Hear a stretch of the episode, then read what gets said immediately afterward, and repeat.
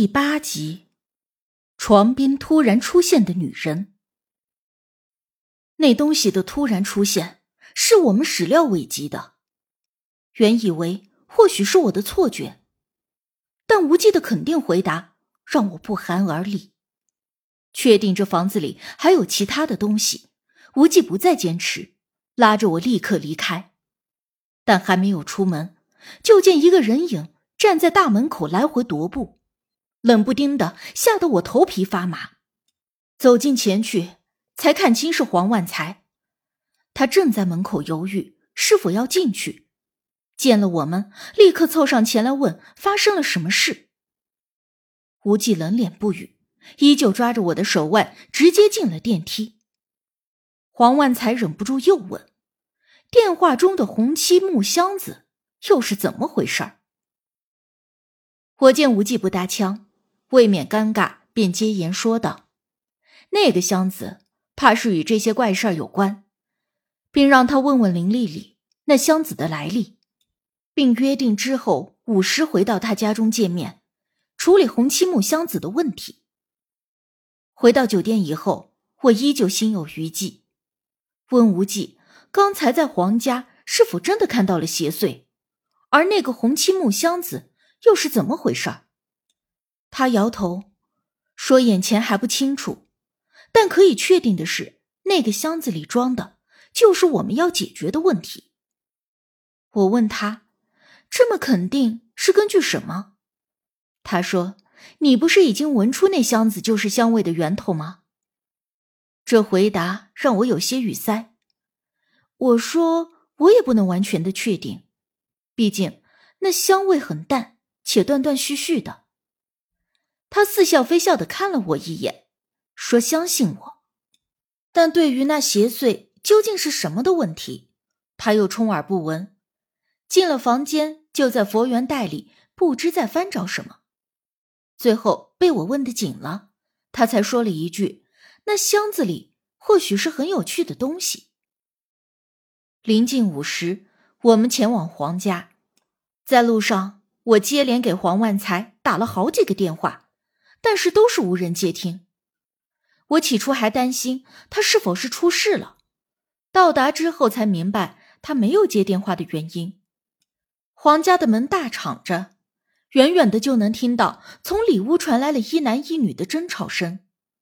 入内果然是见到那黄万才与林丽丽在客厅里吵得面红耳赤，争论的重点正是那口红漆木箱子。见了我和无忌。林丽丽忽然转过头来，怒容未退，有些敌意的看着我。一时间，那眼神让我想起了被长虫密上的王秀芝。无忌倒是淡定如常，负手上前一步，他有意或是无意的将我挡在了身后，只问那黄万才是否决定驱除邪祟。期间，全然未将一脸怒容的林丽丽看在眼中。我在他的身后，不免自愧不如。虽然年纪相当，但是气场却差了不是一星半点。不然，林丽丽也不会恶狠狠的瞪着我，却不敢与无忌对峙。而一听要驱除邪祟，林丽丽大步的冲到了卧室门口，伸手挡着，说：“谁也不准动她的东西。”她这样激烈的反应，未免让我更加生疑。显然，他是知道那个箱子里的东西不同寻常。黄万才上前相劝，但好话说尽，林丽丽依旧是不肯让步，场面一时僵持住了。我与无忌对视一眼，都有离开的意思。虽然明知有鬼，但既然主家不肯驱除，我们也不好勉强。我直接对黄万才说：“今天之内，如果想通了。”可以联系我们，而后就与无忌转身离开了。还没有等出门，就听林丽丽在身后啐骂了两句，骂得十分难听，且把我们当成了骗钱的神棍。无忌脚步一顿，我害怕他回去再起争执，拉着他的胳膊便快速的离开，顺带还关上了门。其实我也觉得十分的憋气，本来吧是好意要帮忙。却被人骂做了神棍。只是比起生气，我更奇怪的是林丽丽的反应。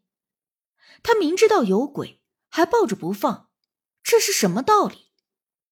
说出了心中的疑惑，无忌又反问我：“刚才发现了什么？”我想了想，除了林丽丽苦大仇深，好像并没有其他的发现。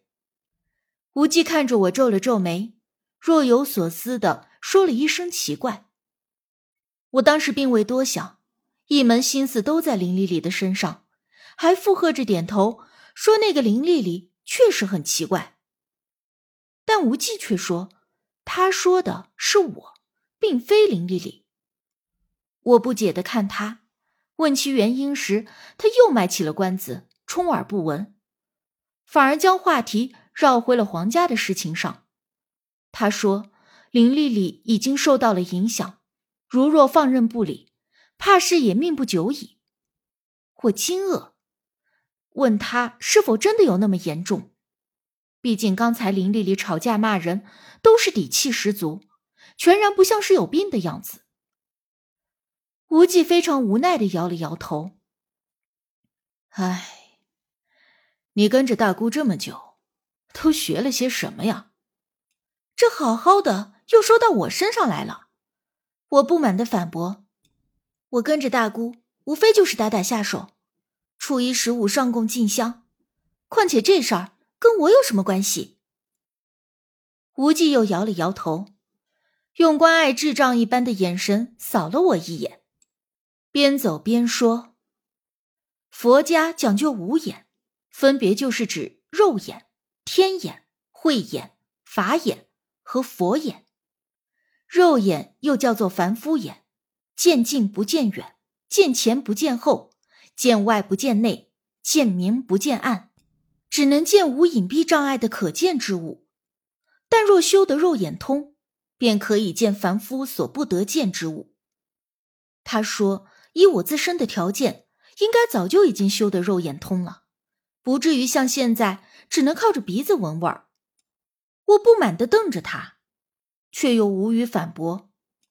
早前大姑也曾说过这些相关的事儿，但是我从未往心里去，所以自己不努力，现在也不能怪别人瞧不起。大姑曾经说过，如果修得肉眼通，就可以看出人身上的不同磁场，健康、疾病、平安、祸福，一般都能够从磁场中显现出来。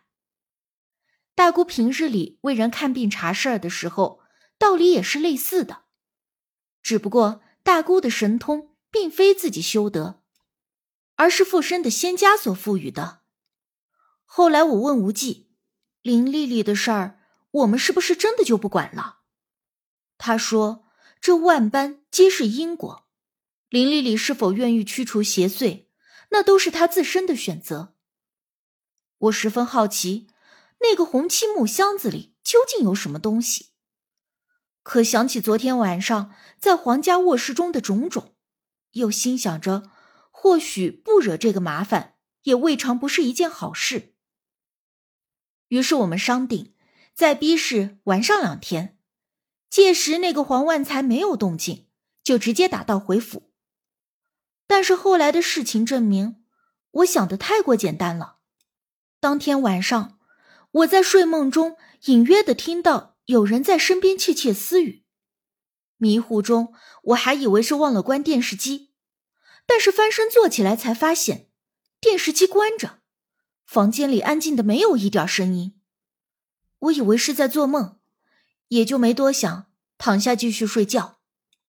可是刚一躺下，忽然莫名的背脊一紧，感觉到有什么东西就在床角那里。经过了几次诡异的事件，我心知这种感觉出现的时候都没有什么好事儿。于是我伸手去摸枕下无忌给我的那个荷包，将其攥在手中时，心中稍稍感到有些安定。可是那种脊背发麻的感觉已然没有半点消减。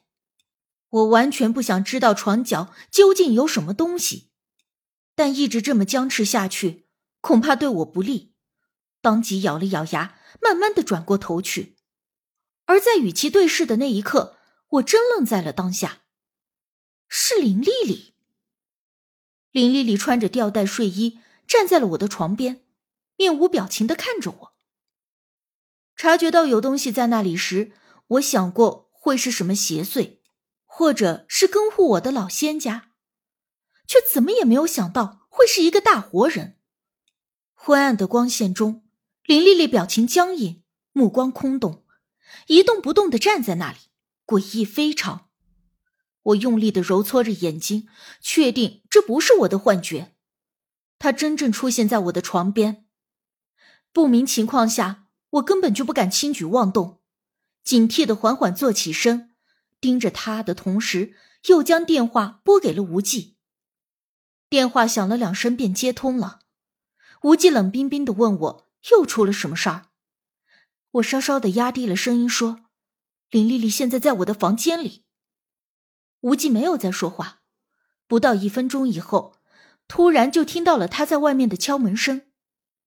我想试图绕过林丽丽去开门，却见他手中有什么东西忽然一闪，还没等我看清，他猛地就朝我扑了过来，手中的寒光在我身边擦过。我定睛一看，是一把尖刀。林丽丽就像是被敲门声惊醒的猛兽，变得面目狰狞。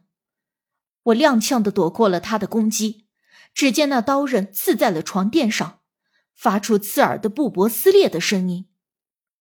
我想要冲出去求救，但是林丽丽忽然飞扑了过来，拉住我的衣服就将我拽倒在地，手中的刀刃直冲我的面门袭来。